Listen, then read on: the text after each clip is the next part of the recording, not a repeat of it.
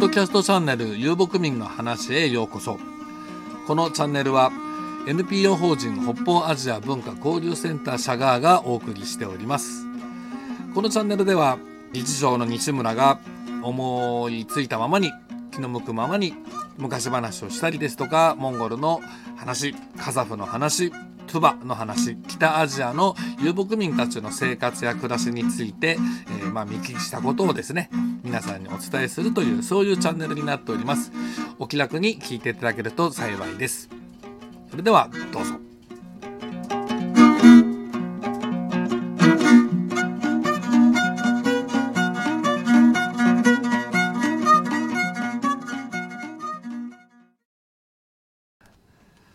さて皆さんこんにちは、えー、第6回目になるのか西村の昔話シリーズの方の第6回目、えー、お届けしようと思います。さて前回、えー、北京の駅に行ったら人の死体の写真を初めて見ることになったと。あのまあねドラマですとかね映画ですとかね人がぶっ飛んでたりねぶっ殺されてどうしてっていう写真は写真というか映像っていうのは見たことがないわけじゃありませんがなんか生々しくいくつもの死体のただ写真。あの映画とかのあれってのは作り物ですよね。結局ね。いくらリアルに作ってても。でもそれがね本当に生写真まあ印刷してあるわけですが。がいくつもいくつもこうポスター A3 の倍ぐらいのサイズあったね。A2 サイズぐらいですか。そこに何体もの写真死んだ人の顔面もう誰だか分かんない、えー、砕けちあのもうなんか吹っ飛んだ腕だとか内臓だとかえ何これっていうようなものが貼られてたんですね。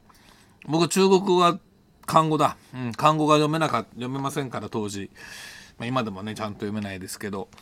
あのー、どうやら我々はテロリズムには屈しないだか祖国安全のためにどうのあのみたいなそんなこと書いてあって。後で聞いたんですけれども当時の新疆ウイグルの地域の方で起きてた、まあ、無差別テロっていう言い方をねあんまり僕はなんか正しくないなって思うんですよね。彼らに許された許されてはいない彼らがつまりウイグル人の方々にとってもう他に方法がないなくて訴える方法もなくて抵抗する方法もなくてできることをとにかくやって戦ってるっっていう風な状態なんだと僕は思うんですけれども圧倒的ですからね漢民族の数がね。その時にのそのウイグル人たちのまあ武力放棄で亡くなった方々死んでもいいとは思いませんけれどもでもそういう方々の写真をなんで晒すんだっていうなんかその辺がですね見せしめにする見せしめじゃないなこう血を血であがなうのだ同胞の血を流したんだからそれでいい。そのそれは報復することによってのみあがなわれるのだという極めてまあ動物的な人間らしくないって人間だけしか思わないのかもしれないけれどもね。そういうのをちょっと感じたんですよね。ぎょっとしたんですよいかんせん。でその時思い出したのがそのこれも日本に出た時日本を出る時に橋見先生のところで伺った、えー、当時の鄧小平はうん我ら我々同胞漢民族の血を漢民族の手によって流すわけにはいかないのだとかなんか言ったらしいと。で何が起きたかというと天安門に集まってる、えー、知識人知識階級の方々まあ、漢民族もモンゴル人もいたはずですいろんな人たちがいたんですがそこを武力鎮圧する時に漢民族の部隊ではなくて、えー、モンゴル人部隊ウイグル人部隊チベット人部隊っていうのがあるそうなんですがそういう他の部隊によって行ったと。でそういうことをすることによってまあ新疆ウイグルの方はその当時はまだウイグル人の方が多かったのかな。でも内モンゴルなんていうところはもうとくの昔から9割は漢民族の方が多いわけで漢民族の土地になっちゃってるわけですよ。そうしますとそこでまた再びあのー、報復が行われるわけですお前たちは我が同胞を殺したってですねなんかもうね終わることのない連鎖っていうんですか？これを終わらせるためにはじゃあどういうふうな平和を考えればいいかっていうとみんなが中華になればいいっていうのは漢民族的な考え方。みんながキリスト教を信じればいい。みんながイスラム教、みんながユダヤ教、ユダヤ教は違うのか？あら、布教はしないんだな。ユダヤ人はユダヤ人だけが良ければいいっていう。ユダヤ教徒だけが良ければ、我々は特別なのだってね、ちょっともう今のガザ見てるとどうしようもないなとしか思いませんけれども。まあそういうののだ先端っていうのかな？に触れたのが当時僕は24歳だったのかな？うん。ちょっとショッキングでしたね。でそう。まあとにかくあ北京から列車に乗って不法ホトを目指しました、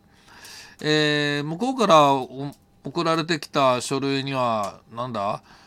授業料2000ドルとうんと住居は向こうが準備すると食費は自分で出すようにとかいうそんななんか書類がポンとあって、えー、到着日を連絡するようにって言ってたんでであの僕は到着日は連絡は入れたんですよね。大学にファックスだったと思うんですけれども、えー、向こうの内モンゴル師範大学なるまあ教育大学とでも言うのかな。日本風に言うと。に送っておいたのでおそらく不法とに着いたらあの迎えおそらくじゃないよ。迎えに行きますって書いてあったんだから。迎えに人が来るんだろうななんて思いながら、えー、まあ列車に乗ったわけですね、まあ、周りは漢民族ばっかりであの筆談でなんとなくフレンドリーにフレンドリーだったのか今やはちょっとよくわからないけれど僕は何もわからなかったですからね。ただあの北京から不法とっていうのは非常に近いはずなんですよ。そんな距離大してないんですね。あのー、なんだ？えっと万里の長城の辺りで確かなんかスイッチバックをしながらよいしょよいしょとあのなんだっけほらあれですよ。箱根の登山鉄道みたいなノリで越えていってあれ右に走ってったのに今度左に走ってるなみたいなのを繰り返しながらなんぞ登ってまあ風法島に行くと。で初めて乗ったその中国の列車えっとあの時はインツォあの講座？そうですよ講座講座。あの2等ベッド？2段ベッドの下の？確か2段3段ベッド？あもうちょっと記憶に定かじゃないな。まあに乗って行ってとりあえず着くじゃないですか。だからね列車の中で外見てた記憶がほぼほぼないんですよね。なんか緊張してたのかな？なんかこうあまり触れん気持ちがよくいられなかったんですよね。なんかどなんか見られてるな。その見られてる視線とかがあまりこう気持ちのいい視線じゃなくてなんだこいつっていうふうに見られてるようなそれは僕が勝手に思っただけなのかもしれないんですけれどもいずれにしてもなんかあまりねいい感じしないまま乗ってて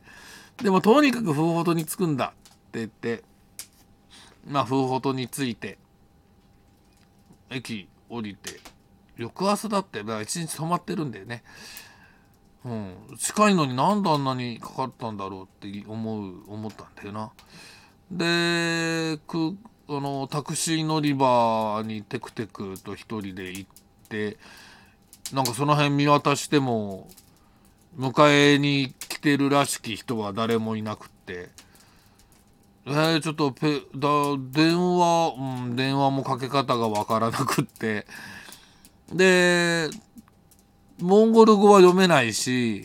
あのうちモンゴル地域はねモンゴル文字ですね。あの縦文字。えっ、ー、とね。縦文字です。縦に書いて左から右に書いていく。あの日本語は右から左に書いていく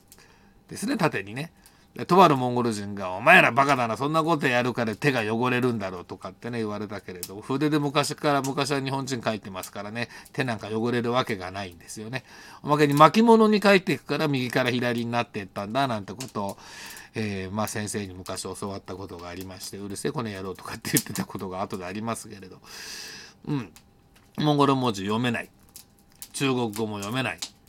どうしたらいいんだろうなって。まあ、とりあえず、内モンゴル師範大学っていうところに行きゃいいんだろうと。で、タクシー、タクシーは分かりましたね。見るからにタクシーみたいなのが今多かったから。そうそう、モンゴルはね、モンゴル国に行った時はタクシーっていうのがどれだか分からなくってこうまたあのオール白タクですから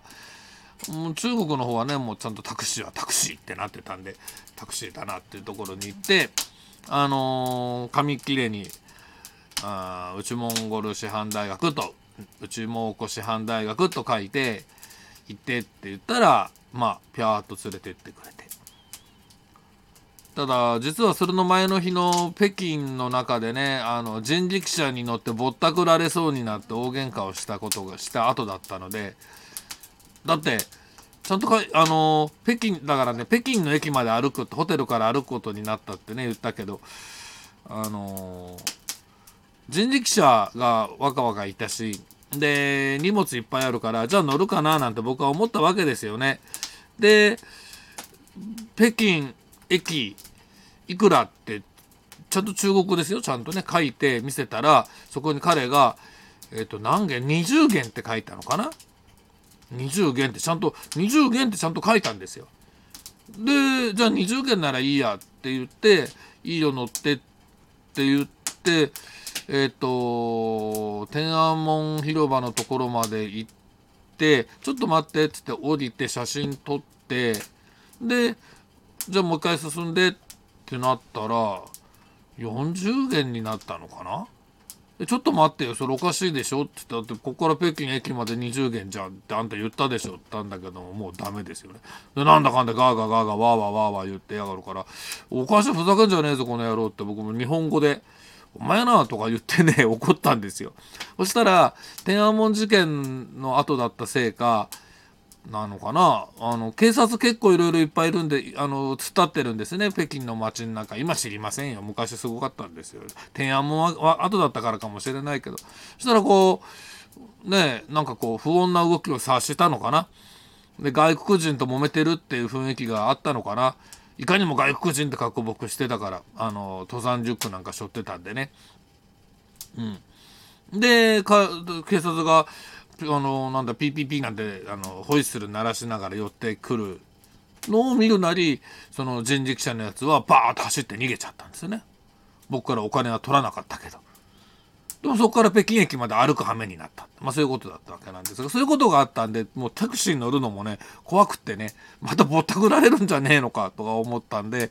ね、いくらよってねちゃんと書いてまた同じようにやって本当だなってねゃんとこれ本当だなまでもちゃんと中国語で書いてでそうだって言われて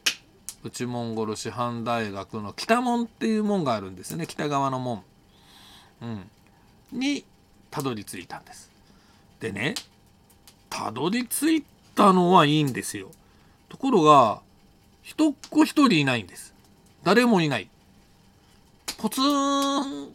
ポツンとこう人が歩いてるだけで大学生らしきのがなんかもっと大学だからわらわらうちゃうちゃいるんだろうなと思ったら全然いないんですね。どういうことなんだろうっていうのが分からなくってとりあえず僕はその招待状のね紙切れを持ってあの通りがかりのその人大学から出てくる人間捕まえては中国語じゃなくてね漢語ではなくてモンゴル語で「サインバイノー」ってってあの B ヤポン本場いな私日本人です。あの日本から来ました。ねヤポノースいるすん。これぐらいはですねあのそのなんだっけ北京に着いてから 夜のうちに勉強練習しといたんですよ。何が起きるか分かんないから。でそれぐらいは練習しとく。でもたどたどしいんですよその時なんてね。とりあえず日本から来ました。留学生です。とかね。いうのをこう言うんだけどみんなこうちょろっと見て僕はモンゴル語使うでしょ？僕はねうちモンゴル師範大学っていうところはモンゴル人ばっかりだって勝手に思ってたんですよ。なもんですから言うでしょモンゴル語で。当たり前じゃないですかモンゴルだと思ってるから。ところがおそらくことごとくそれが当たったのが漢民族だったみたいなんですよね漢民族学生あもうなんかこう怪げに怪げな顔で僕を見て「あとかって言っちゃうんですよであのー、なんだっけ招待状とかの方をこうなんだ？見せるんだけれど見せようとしてもそれすら見てもくれない状態かな。ほんでいや困ったなと。でモンゴル人なんでいねえんだって言って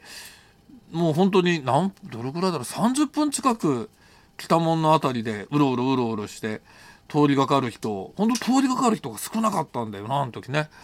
それでポンとたまたまやっとたまたまじゃない初めてそのモンゴル人の人に当たったんですよね30分ぐらい経って。で、先輩のってお先輩のって、向こうもすぐモンゴル語で、あ、あ、これモンゴル人だ、きっとモンゴル人だ、っつって、日本人だって言ったら、おーとか言われて。で、いや、これって、紙見せようとしたら、その人が日本語ができる人だったんですね、モンゴル人。セチェン先生と言います。僕、覚えも忘れもしない。忘れられない。セチェン先生、お元気でしょうかね。もう、確か、あの、後で文学の先生だっていうのが分かりましたけど、全然お付き合いがないまま、私は、なんだかんだ忙しさにかまけて去ってしまったわけなんですけどもそのセチェン先生という方は日本語でさっそうと私にこう「ああ留学生の方ですかあ日本人の方ですかあじゃあとりあえず私の家へ」なんて言って家に連れて行っていただけたというところで今日のところはこれでおしまい。Аксакулан шошыған баласы өлген осы хан Аксакулан шошыған баласы өлген осы ханこのチャンネルは NPO 法人北方アジア文化交流センターシャガーがお送りしました法人活動の詳細についてはオフィシャルウェブサイトもしくは Facebook ページなどをご覧ください